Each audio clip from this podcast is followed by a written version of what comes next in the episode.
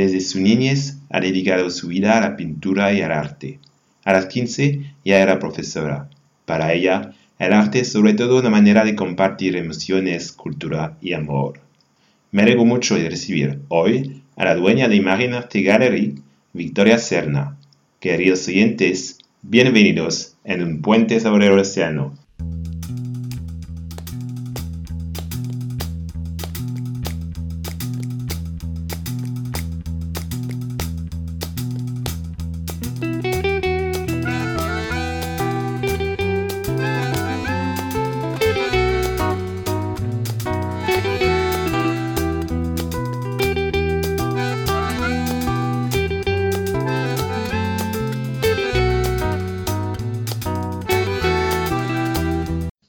Victoria. Hola, ¿qué tal, Jerome? Todo bien, ¿y vos cómo estás? Muy bien, ¿y tú? Todo perfecto. ¿Vives en Barcelona? Pero, ¿de qué parte de la Argentina vienes? Bueno, nací en Buenos Aires, en la provincia, y viví siempre donde nací, en la ciudad de Hurlingham, que pertenece al Gran Buenos Aires y es en la zona oeste. Y a los siete años ganaste un concurso de pintura. ¿Sabías en este momento que ibas a dedicar tu vida a la pintura y a los artes? Pues no, la verdad es que no, porque siempre me, mm, me gustó mucho más el de eh, la gimnasia artística, ¿no? Hacía mucho deporte y desde muy pequeñita. Y bueno, y llevaba las dos cosas a la vez al principio. Cuando presenté, la primera vez que presenté un dibujo, que era en la escuela, era un concurso interprovincial de la primavera y, y, bueno, la sorpresa fue que con siete años gané ese concurso y, entonces, bueno, mis padres a partir de ahí mmm, dijeron que me mandaron a estudiar dibujo y pintura, ¿no? Entonces, eh, a los nueve años ingresé en el Conservatorio Iberoamericano de Buenos Aires, que estaba justamente, eh, era, era con directivos españoles, era español. Y una vez al año los directivos desde aquí, desde España, y viajaban a Buenos Aires a tomarnos exámenes. Y bueno, y así empecé y con 15 años me recibí de profesora de dibujo. Y terminé el colegio secundario, bueno, un montón de, cosas que llevaba así a la par, de estudios. Y después de probar con la Universidad de Ciencias Exactas, decidí cambiarme a Bellas Artes. ¿Seguías pin pintando y haciendo exposiciones o...? Bueno, sí, siempre pinté mucho eh, por mi cuenta. Después que me recibí con 15 años de profesora de dibujo, empecé a dar clases en casa a niños más pequeños y, y bueno, y ahí a partir de ahí empecé también a, a presentar eh, exposiciones locales, ¿no? Dentro de Hurlingham, dentro de la provincia de Buenos Aires, salí a otras provincias también. Y cuando terminé la carrera ya ejercí la docencia plenamente porque era lo que más me gustaba, ¿no? En artes plásticas y visuales. Que en ese momento eran artes plásticas, ahora se le dice artes visuales, pero eh, sí di clases en, en varios colegios. ¿Y qué tipo de pintura haces? Bueno, a mí me gusta mucho el realismo y el figurativo. Eh, tengo hecho de todo, porque he hecho carboncillo, eh, sepia, bueno, me gusta mucho la fotografía, de hecho, y, y acrílico, acuarela, óleos, pero ahora específicamente me dedico más al óleo y estoy trabajando mucho más lo que es el retrato y la figura humana. Eh, tengo series de paisajes, tengo, bueno, eh, bodegones pocos, los que tengo en bodegones son más bien en lápiz. porque nunca me, me atrajeron mucho. Pero ahora sí me estoy dedicando mucho más a la figura y al formato grande, ¿no? De hecho, que estoy haciendo dos cuadros grandes de un metro veinte por uno veinte y bueno, están ahí en pleno proceso, los tengo a los dos comenzados, pero todavía les queda bastante tiempo. ¿Y cuáles son tus pintores argentinos preferidos? Bueno, pintores argentinos tengo muchos preferidos. Te diría que, por ejemplo, uno de los que me, llamó siempre mucho la atención era Quinquela Martín o Spilimbergo con el tema de las caras y el lápiz. Pero uno que me gusta mucho porque es muy tradicional es Florencio Molina Campos. Él fue un pintor y dibujante argentino eh, que se lo conoce mucho por sus trabajos típicos, ¿no? por sus dibujos costumbristas. Él nació en 1891 en Buenos Aires y el periodo se llamó así, costumbrismo, ¿no? Molina Campos era una persona que, mm, como artista visualizaba mucho las, las escenas cotidianas del campo, de, la vida diaria, ¿no? Y bueno, de hecho que tiene sus dibujos, se ven muchos en los almanaques, en, estas escenas tradicionales y muy representativas de, la Argentina, ¿no? De la Argentina íntima, digamos, interior, por decirlo así. Pero bueno, ha hecho grandes exposiciones, tiene muchísimas eh, obras en museos, en fin. Pero bueno, hay muchos. Emilio Peturuti también me gusta mucho. Eh, lo que te decía antes, ¿no? Antonio Berni, bueno, José Hernández, de hecho, es también otro de los que me gustaba mucho como poeta argentino y que, que, justamente eh, Molina Campos recreaba mucho esas escenas también, ¿no? Y entonces piensas que, sus, pinturas son como un viaje en el, tiempo, además de un, un viaje en Argentina. Sí, con respecto a Florencio Molina Campos, sí. Yo creo que, que su vida es tan representativa como, como las imágenes que él plasmó en sus dibujos, ¿no? Y es un viaje, sí, es un viaje por la Argentina interior.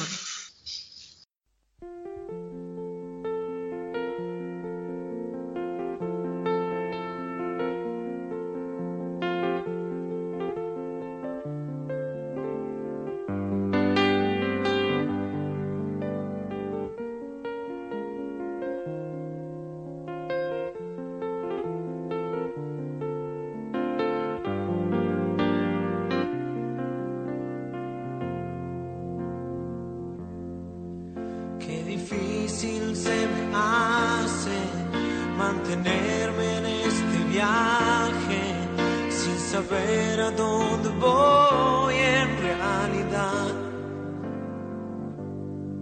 Si es de ida o de vuelta, si el furgón es la primera, si volver es una forma de llegar.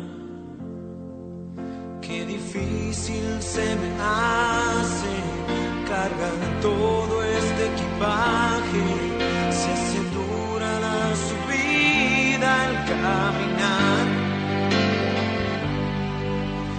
esta realidad tirana que se ría carcajadas porque espera que me canse de buscar.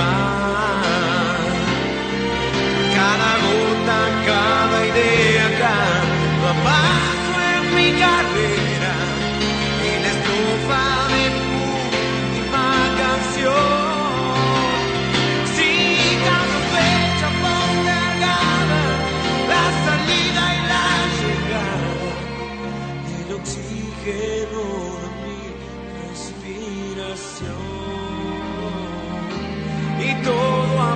amor, todo apunta.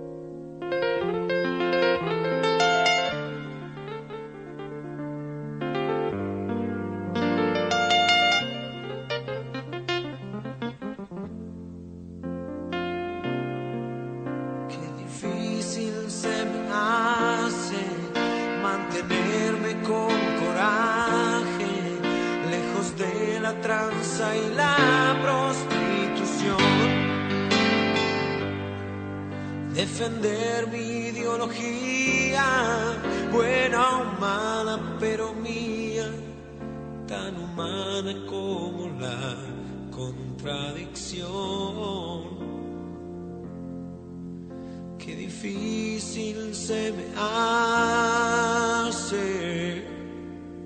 seguir pagando el peaje de esta ruta de locura y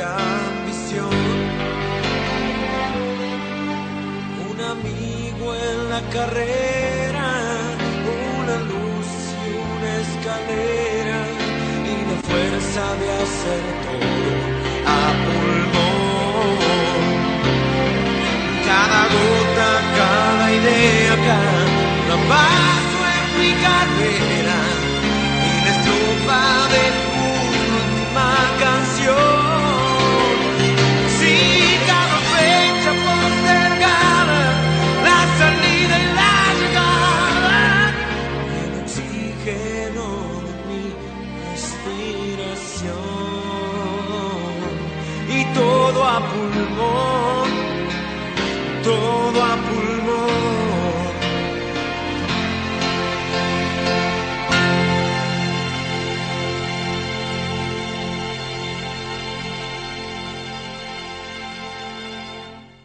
En el año 2000 te vienes a vivir en España y Sí, después de 15 años en Málaga llegas en Barcelona, en Barcelona para empezar una nueva aventura.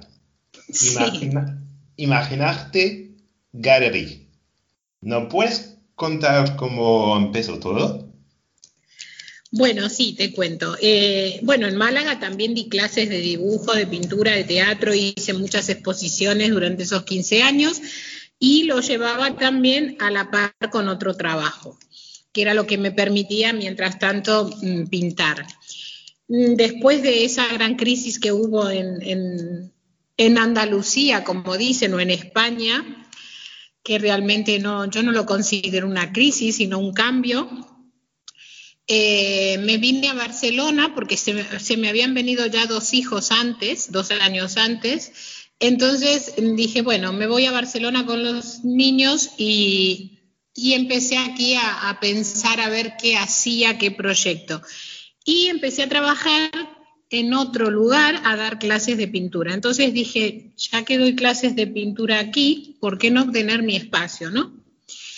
Porque aparte que de mi casa me iban a echar, porque con tantos cuadros y tantas cosas ya no había sitio.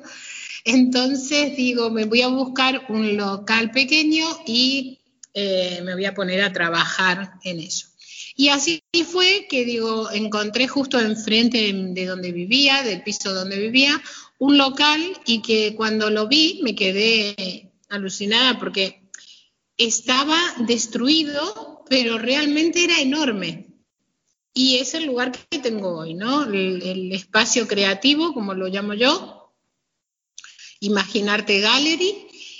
Y empecé con, con esto, con el proyecto era dar clases, eh, un lugar de encuentro para los vecinos del barrio, un lugar de encuentro para los artistas eh, emergentes, bueno, en realidad era justamente un espacio creativo, que era lo que yo quería, y poder ponerme a pintar a lo así, formatos grandes donde no, no le molestara a nadie, ¿no?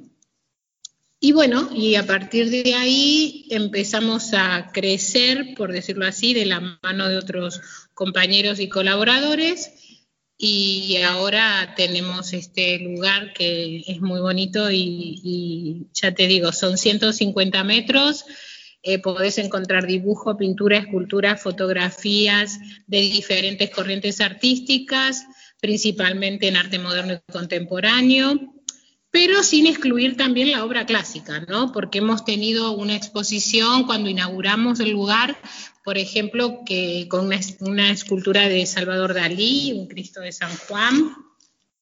Hemos tenido expuesto eh, Sorollas, hemos tenido Miró, Eh, entonces, eh, siempre la obra clásica también es, es muy importante y, y, bueno, creo que para los artistas eh, tan diversos y emergentes también hace que ayude ¿no? a, a ver otras cosas, ¿no? O a los niños, por ejemplo. Yo tengo casi 40 niños donde les doy clases durante la semana y, ellos ven esas obras de arte y realmente eh, para ellos es también un enriquecimiento, ¿no? Se, enriquecen con, lo que yo les puedo ir contando y con lo que ellos van viendo, ¿no? Y ellos preguntan, se, se interesan, son curiosos y yo digo, son como esponjitas, todos los que le cuentes, ellos se lo quedan, ¿no? Aparte de las exposiciones internacionales.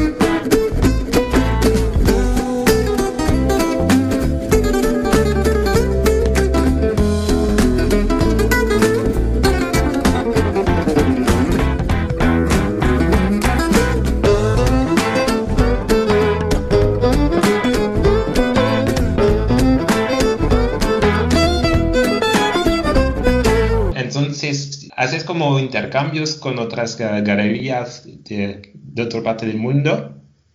Sí, trabajamos, eh, bueno, lo importante es, justamente trabajar en equipo, ¿no? Entonces, no solo en, el equipo que tenemos dentro de, de, nuestro espacio, que está, se especializa, digamos, con mucho empeño y con mucho amor en cada detalle de los servicios que ofrecemos, sino también que buscamos colaboradores exterior, porque si yo quiero hacer una exposición en Miami, eh, yo sola no voy a poder hacerla porque tiene muchísimos costes, muchísimos papeles, inconvenientes que hay que ir, digamos, gestionando. Entonces, eh, lo que hacemos es buscar un gestor allí o una galería allí y hacer una, un intercambio entre los dos. A veces, el, bueno, hasta el año pasado pudimos viajar. Hemos ido a Roma, hemos ido a Miami, hemos ido, bueno, ahora ya no me acuerdo a dónde, a muchos sitios.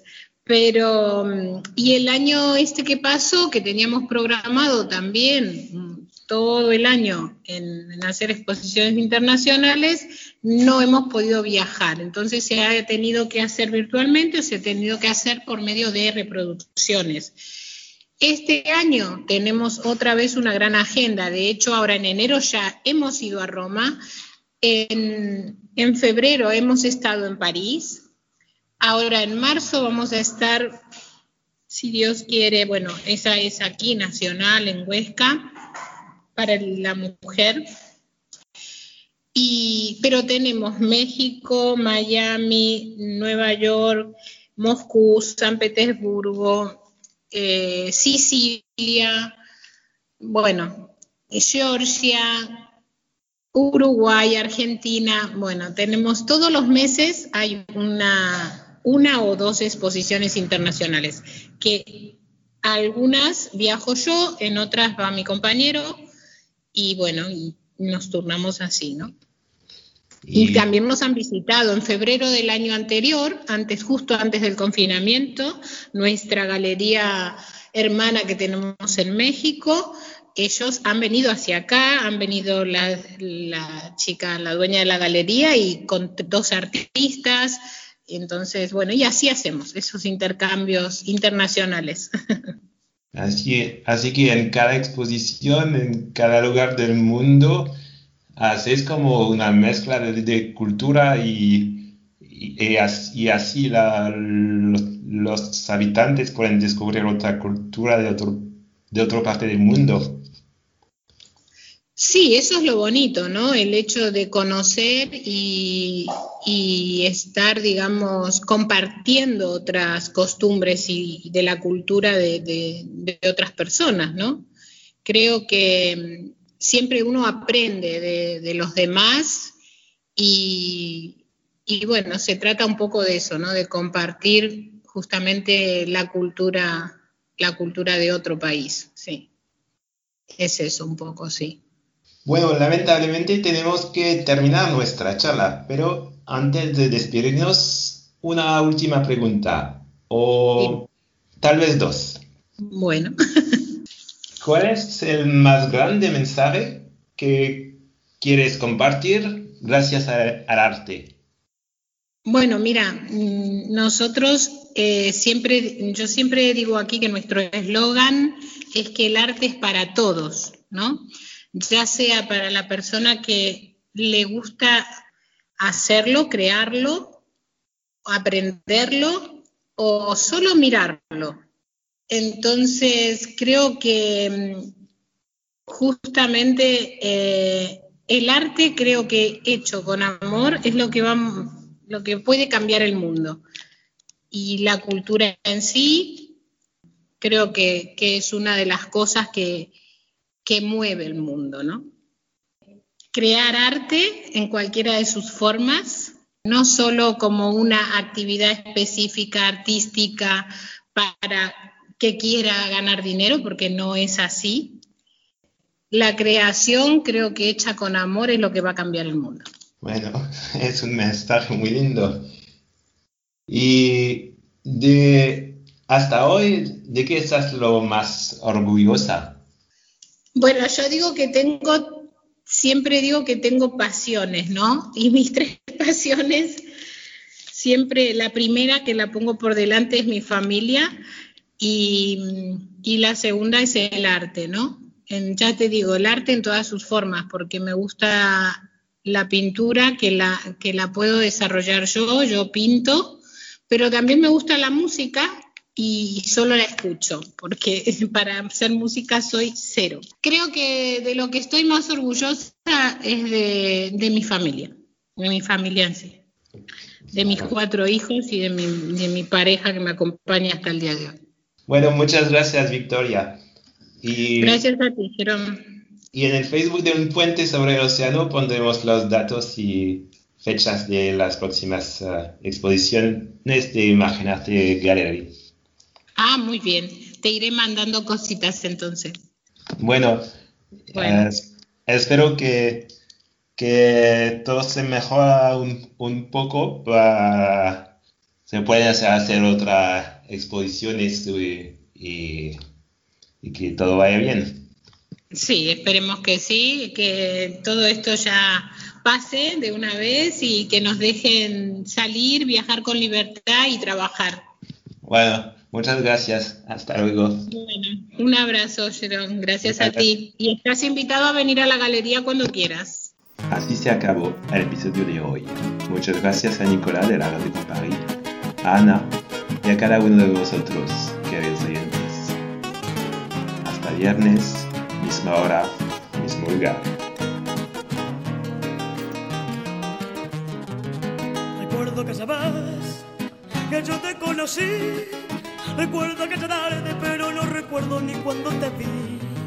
Pero sí te diré que yo me enamoré de tus hermosos ojos y tus labios rojos que no olvidaré. Toma esta canción que lleva alma, corazón y vida. Esas tres cositas nada más te doy. Como no tengo fortuna, esas tres cosas te ofrezco, alma, corazón y vida y nada más.